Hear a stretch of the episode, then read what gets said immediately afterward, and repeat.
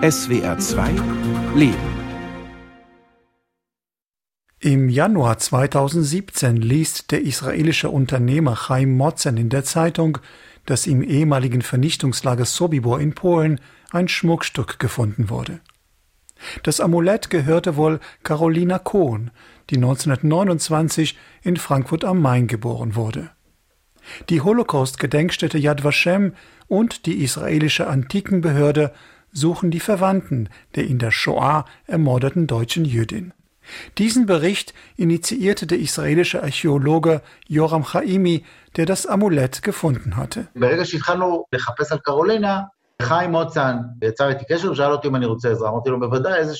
Als wir begannen, über Carolina nachzuforschen, meldete sich Chaim Motzen bei mir und bot seine Hilfe an. Ich sagte nur, na klar. Über Facebook korrespondiere ich mit Chaim Motzen.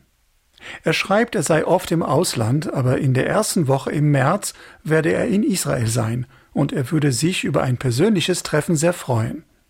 Dann kam Corona. Ende April bekomme ich Chaim Motzen endlich zu Gesicht bei einem Internetgespräch nach Jerusalem. Der junge Mann mit den zersausten schwarzen Locken trägt eine Brille und blickt konzentriert. Ich vermute, dass sein enormes Engagement bei der Suche nach Carolina Kohns Verwandten mit seiner eigenen Familiengeschichte zusammenhängt. Daher frage ich ihn gleich zu Beginn, auf deinem Facebook-Profil posierst du neben einer Dame.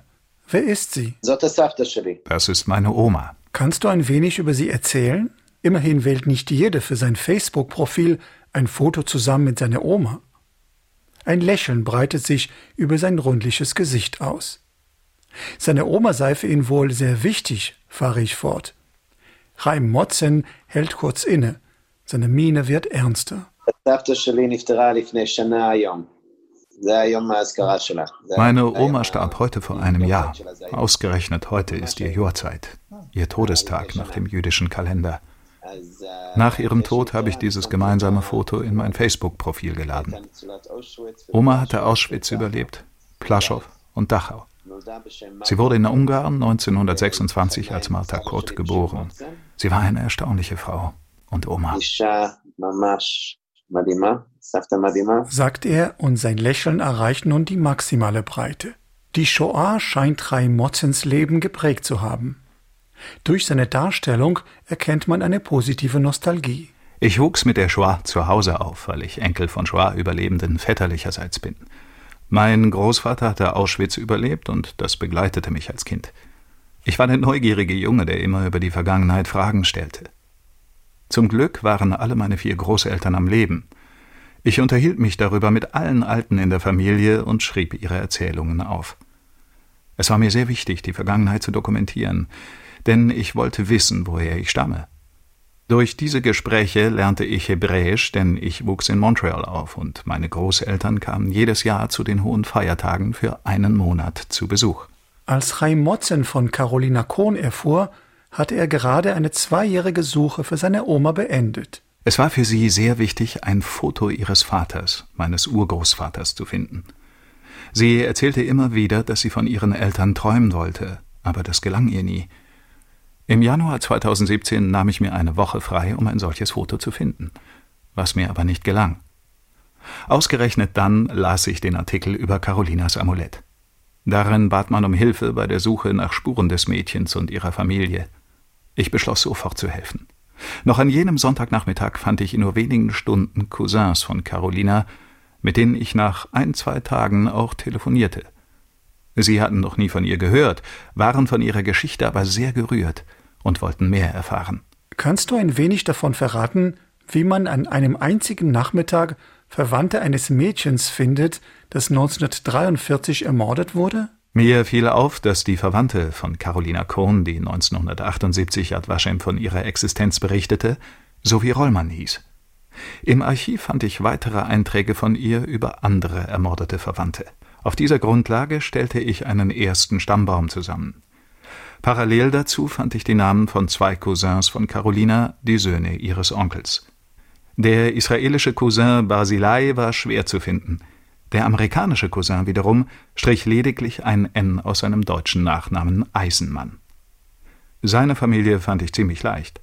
weil eine Enkelin eine Kommilitonin von meinen Freunden war.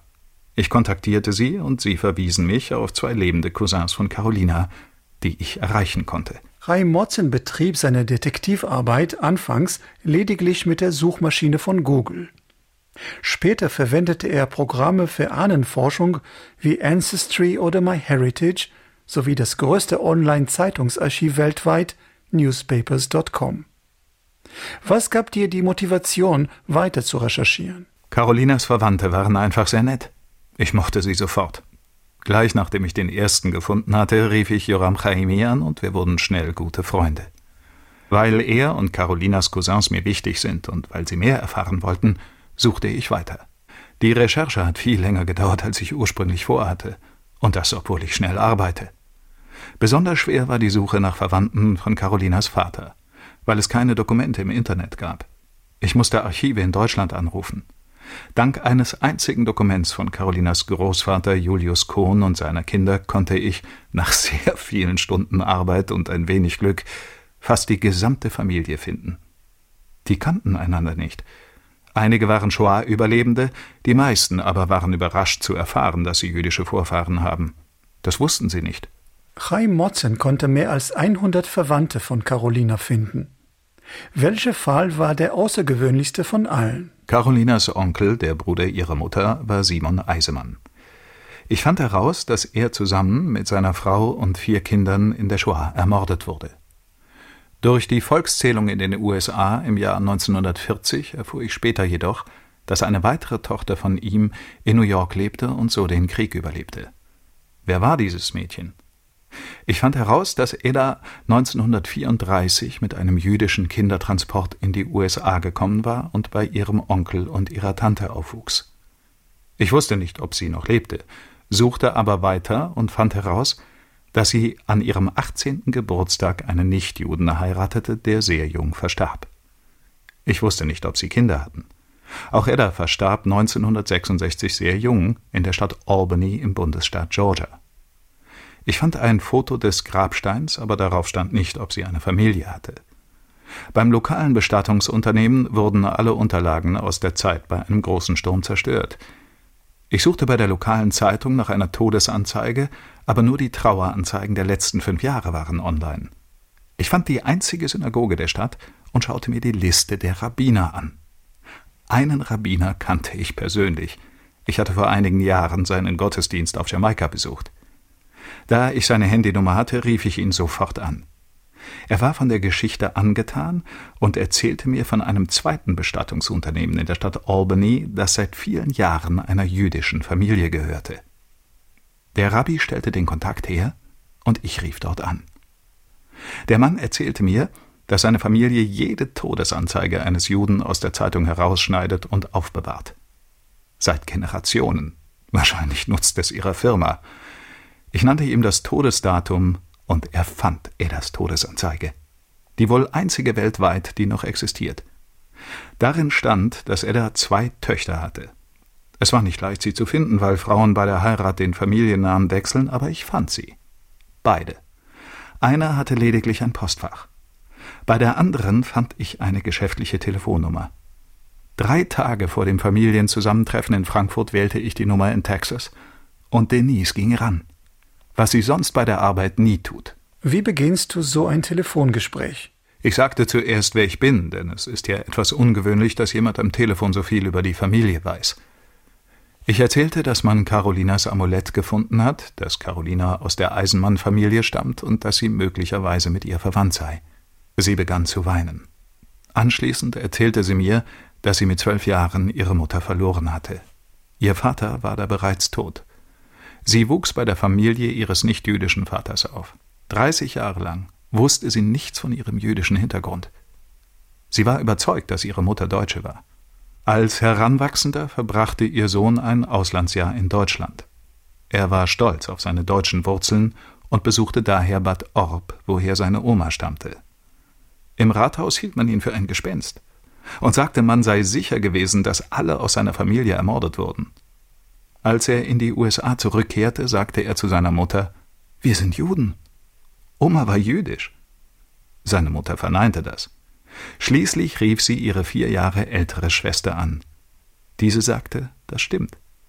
Mutter hat mir kurz vor ihrem Tod erzählt, dass wir alle Juden sind und hat mich darauf eingeschworen, dieses Geheimnis niemandem zu erzählen. Deswegen habe ich es dir verschwiegen.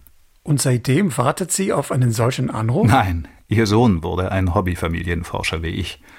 Er forschte über seine Familie und fand die ganze Geschichte in Deutschland heraus. Er erfuhr, dass sie Verwandte in den USA haben, konnte sie aber nicht finden. Mein Telefonat mit Denise war an einem Donnerstag. Als ich ihr erzählte, dass ich ihre Verwandten kenne und dass mehrere von ihnen in drei Tagen zum Familientreffen nach Frankfurt kommen, kaufte sie am Freitag eine Flugkarte, flog am Samstag nach Frankfurt, wo sie am Sonntag ihre Familie traf. Zum ersten Mal in ihrem Leben. In Darmstadt, wo Carolinas Vater Richard Kohn in einer armen jüdischen Familie geboren und aufgewachsen war, lebt Carolinas einzige Verwandte in Deutschland, Brigitta Hebel. Beim Vorgespräch im Januar war ihre Begeisterung von Carolinas Geschichte kaum zu überhören. An einem regnerischen Tag holt sie mich vom Bahnhof ab. Bereits beim Betreten des Einfamilienhauses wird mir klar, dass unser Gespräch an einem für Hebel besonderen Tag stattfindet. Ich musste erst den Tod von meinem Mann überwinden und er hätte heute Geburtstag. Mein Mann wäre heute 79 geworden. Er steht vor Ihnen da. Auf einem weißgedeckten kleinen Tisch am Eingang des lichtdurchfluteten Wohnzimmers steht ein eingerahmtes Foto von Gerd Hebel, neben einer Kerze und Räucherstäbchen vor einer Vase mit weißen Lilien. An diesem Tag ist Brigitta Hebel auch aus einem weiteren Grund bedrückt. Heute ist ein besonderer Tag. Heute ist der große Gedenktag an den Holocaust. 75 Jahre von der Befreiung von Auschwitz. Was bedeutet das für Sie heute, getan? Ja, ich muss sagen, Trauer, Traurigkeit. Und, und wenn ich so drüber nachdenke, kommen mir schon die Tränen. Ja. Brigitta Hebel ist nur zufällig Teil der Großfamilie von Carolina Kohn geworden. Dennoch ist die 78-Jährige sehr aufgewühlt, als sie detailliert und präzise ihre Familiengeschichte erzählt. Mein Vater, Jahrgang 1912, war im Zweiten Weltkrieg Offizier der Luftwaffe und war also ein großer Verfechter oder sagen wir mal Anhänger von Hitler und seinen Konsorten. Ich war ja die älteste Tochter und mein Vater war in Gedanken immer noch irgendwo in dieser Zeit drin und hat nicht abschalten können. Er hat alles gehasst, was jüdisch war, was farbig war und was Ausländer war. Und ich habe mit meinem Vater am Esstisch ganz schlimme Diskussionen geführt, weil ich das alles nicht verstehen konnte. Ich fand das also furchtbar, dass man Menschen so verdammen konnte, sie hassen konnte. Und das hat in mir geschlummert und hat mich begleitet. Also das waren tagtägliche Gespräche oder Streitgespräche am Tisch, die dann immer geendet haben, dass ich dann eine Ohrfeige bekam und dass ich geheult habe und aus dem Zimmer gerannt bin. Brigitta Hebels Eltern traten in der Nazizeit aus der Kirche aus. Als nicht getauftes Kind wurde sie in der westfälischen Dorfschule ausgegrenzt. Weil ich eine sogenannte Heidin war. Und das waren auch die Diskussionen zu Hause. Und so kamen dann alle möglichen Glauben dann auf den Tisch und unter anderem auch die Juden. Und das war natürlich ein heißes Thema. Was sagt ihr, Ihr Vater? Er hat die nach wie vor verachtet. Es waren minderwertige Menschen, so wie sie das gelernt hatten unter Hitler.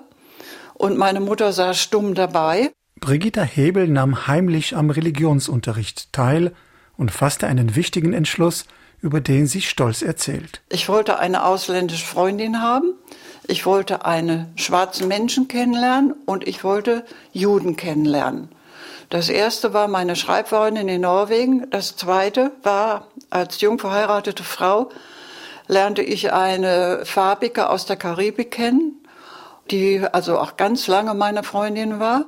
Die jüdische Verbindung entstand erst Jahre später zufällig durch ihren nichtjüdischen Mann. Ende 76 zog mein zweiter Mann nach der Scheidung zu mir. Er ist geschieden, ich geschieden.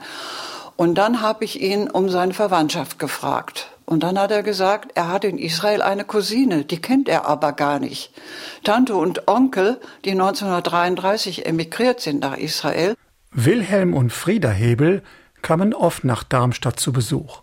Aber ihrer Tochter in Israel haben sie von den deutschen Verwandten nie erzählt. Und dann habe ich mich damals in der Zeit, habe ich noch wahnsinnig gern Briefe geschrieben, mich hingesetzt und habe einen Brief an die Familie Hebel Weinstein in Israel geschrieben.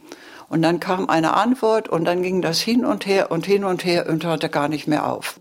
Dann sind wir also 1978 hingeflogen, das erste Mal.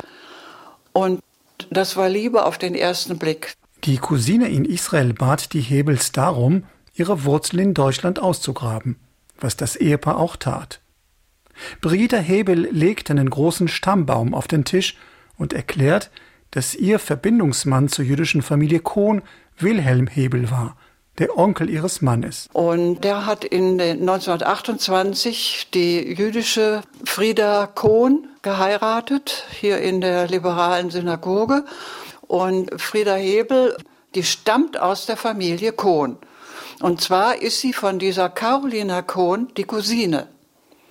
Der Wilhelm Hebel war evangelisch und ist aus Liebe zu seiner Frau zum jüdischen Glauben übergetreten. Das war in der Familie auch nicht großartig, weil er von der Familie dann verstoßen wurde. 2013 ließen die Hebels in Darmstadt Stolpersteine für ihre beiden jüdischen Verwandten verlegen.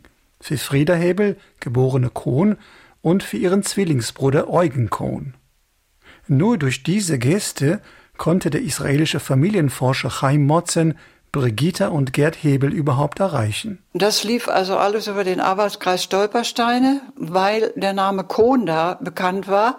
Und das waren ja die Stolpersteine von unserer Tante und ihrem Zwillingsbruder. Ich hatte die Recherche damals 2013 übernommen und das blieb aber in dem Arbeitskreis bekannt und dann bekam sie ja ganz offiziell die Anfrage, ob sie irgendetwas zur Familie Kohn beitragen könnten. Das ging über das Stadtarchiv her. Der Ursprung war der Chaim Motzen, der Familienforscher. Und die Frau Rützel, die Vorsitzende von dem Stolperkreis, Stolpersteinkreis, die hat sich an mich gewendet. Können Sie vielleicht irgendetwas dazu beitragen? Und so kam der Stein dann ins Rollen. Frieda Hebel, die Tante von Brigitte Hebels Mann, konnte 1933 ins Land Israel fliehen. Ihr Zwillingsbruder Eugen Kohn wurde im KZ Majdanek ermordet. Eugen war Carolinas Cousin und Frieda ihre Cousine. Am 12. November 2017 lud die jüdische Organisation Claims Conference Carolina Kohns Verwandte aus aller Welt zu einem einzigartigen Familientreffen ein. Im Regen vor Carolina Kohns ehemaligen Wohnhaus in Frankfurt erklärt die Sprecherin Cornelia Levy. Also die Claims-Konferenz vertritt die materiellen Ansprüche der Holocaust-Überlebenden gegenüber Deutschland. Wir setzen uns auch sehr stark ein für die Bewahrung der Erinnerung an die Holocaust-Opfer. Gerade weil wir Carolina Kohn als repräsentativ für die 1,5 Millionen Kinder sehen, jüdische Kinder, die in der Shoah ermordet wurden, finden wir, dass das Gedenken sehr, sehr wichtig ist. Beim Familientreffen waren 34 Angehörige von Carolina Kohn anwesend, auch Brigitta Hebel. Das war eigentlich mein größtes Erlebnis in meinem Leben. Das habe ich auch bis heute noch nicht so richtig verdaut. Das war also ganz, ganz unglaublich, dass ich kleines Licht ein bisschen dazu beitragen konnte, dass die Familie sich in der ganzen Welt gefunden hat. Durch die Heirat mit meinem Mann bin ich ja verbunden mit dieser jüdischen Familie in Israel und so ganz langsam kamen mir die Gedanken, verdammt nochmal, du gehörst ja dazu. Und das war für mich im Moment überhaupt das Allergrößte, dass ich meinem Vater irgendwo insgeheim sagen konnte, du lagst falsch. Das, was mein Vater bei mir angerichtet hatte und ich mir vorgenommen habe, in Ordnung zu bringen in meinem Leben, das ist alles passiert. Klaus Hillenbrand, Carolina Kohns Chronist, nahm am Familientreffen im Haus der jüdischen Gemeinde teil. Man könnte ja den Eindruck haben, das sind lauter wildfremde Leute, die sich alle vorher überhaupt nicht gekannt hatten, dass dort zunächst mal das große Schweigen herrscht. Im Gegenteil, es wurde gesprochen und gesprochen und diskutiert. Man zeigte sich gegenseitig alte Fotos vor aus dem Familienbesitz und kam dann zu der überraschenden Feststellung, hoch, dasselbe Bild habe ich ja auch, was du da hast, von alten Kinderbildern, von Klassenfotos von Verwandten, die überlebt oder die eben zum Teil auch nicht überlebt haben. Und äh, das war das war einfach sehr, sehr schön. Joram Chaimi und sein polnischer Kollege Wojciech Mazurek mischten sich unter die Gäste. Und sie umarmen sich und erzählen, ich bin der Bruder von dem und ich bin der Onkel von dem. Ich sah viele feuchte Augen. Klaus Hillenbrand ergänzt. Der Höhepunkt des Abends war, als der Archäologe Wojciech Mazurek sich aufstellte und eine kurze Ansprache hielt und meinte, man habe da etwas mitgebracht das sei schon etwas für die Verwandten und das wollte man ihnen jetzt überreichen. Und dann brachte eben ein kleines Kästchen hervor. In diesem Kästchen glänzte eine originalgetreue Kopie des Amuletts von Carolina Kohn in Silber. Und dieses kleine Schmuckstück ging dann von Hand zu Hand und das wurde berührt von den Ältesten, die dort da waren. Die waren weit über 80 Jahre alt, bis zu kleinen drei-, vierjährigen Kindern die eigentlich schon längst hätten ins Bett gehen müssen. Und man hat sich sehr, sehr, glaube ich, gefreut und war sehr berührt darüber, über dieses symbolische Geschenk in Erinnerung an Carolina Kohn. Joram Chaimis Augen glänzen, als er von dieser Zusammenkunft erzählt. Für uns war es eine enorme Befriedigung. Denn da draußen arbeiten wir physisch sehr hart, graben den ganzen Tag im Boden. Und dann finden wir einen kleinen Gegenstand, dessen Geschichte um die ganze Welt geht. Wir haben unsere Aufgabe erfüllt. Wer hätte sonst über Carolina gesprochen? Und auf einmal feiert man sie und berichtet auf Instagram und Facebook. Das ist eine große Freude. Unsere Anstrengung hat sich gelohnt. In letzter Minute traf in Frankfurt auch die US-Amerikanerin Denise Staneland ein. Die 63-Jährige hatte nur drei Tage zuvor von Chaim Motzen erfahren, dass sie Teil von Carolinas großer Familie ist. Die meiste Arbeit, die ich als Genealoge leistete, fand online vor dem Bildschirm statt oder am Telefon. Es war ein sehr einsames Unterfangen, Dokumente und Informationen zu finden, Fakten miteinander zu verbinden, die auf den ersten Blick nichts miteinander zu tun haben, und Menschen zu verbinden. Ich bin extrovertiert und rede gerne mit Menschen. Daher war es erfreulich, die Ergebnisse meiner Arbeit zu sehen, die das Leben von Menschen änderte. Mit diesem winzigen Amulett haben wir eine ganze Familie vereint. Das berührt mich. Und mit meinem Hintergrund ist das wohl verständlich. Sagt Rai Motzen mit glänzenden, feuchten Augen. Auf seiner Kommode im Wohnzimmer bewahrt er eine Packung Zigarillos auf, die seine Großmutter 60 Jahre lang rauchte. Martha Motzen war zwei Jahre jünger als Carolina Kohn und verstarb mit 92 Jahren. Am Tag nach dem Familientreffen versammelten sich Carolinas Verwandte vor dem Wohnhaus in Frankfurt, wo Cornelia Levy von der Claims-Konferenz eine Stolpersteinverlegung für die Familie Kohn organisiert hatte. Also sehr wichtig finde ich, dass die Schüler auch sich Gedanken gemacht haben, Sie haben selbst einen Aufsatz gemacht und ihre Gedanken darüber ausgedrückt. Die Schüler der Frankfurter Anne-Frank-Schule sprachen über Carolina Kohn. Redakteur Klaus Hillenbrand. Also für mich der Höhepunkt dieser Veranstaltung bei der Stolpersteinverlegung war schon das Klopfen von Gunther Demnig, also dem Künstler, der diese Stolpersteine herstellt. Und äh, das Zurechtrücken dieser vier Steine für Else, Richard, Gitta und Carolina Kohn auf dem Trottoir vor diesem Neubau, der dort inzwischen steht, das Polieren der Steine und dieser Akt, dass in diesem Moment Carolina in der Thomasiusstraße 10 wieder da war. Nicht als Mensch, aber doch in der Erinnerung.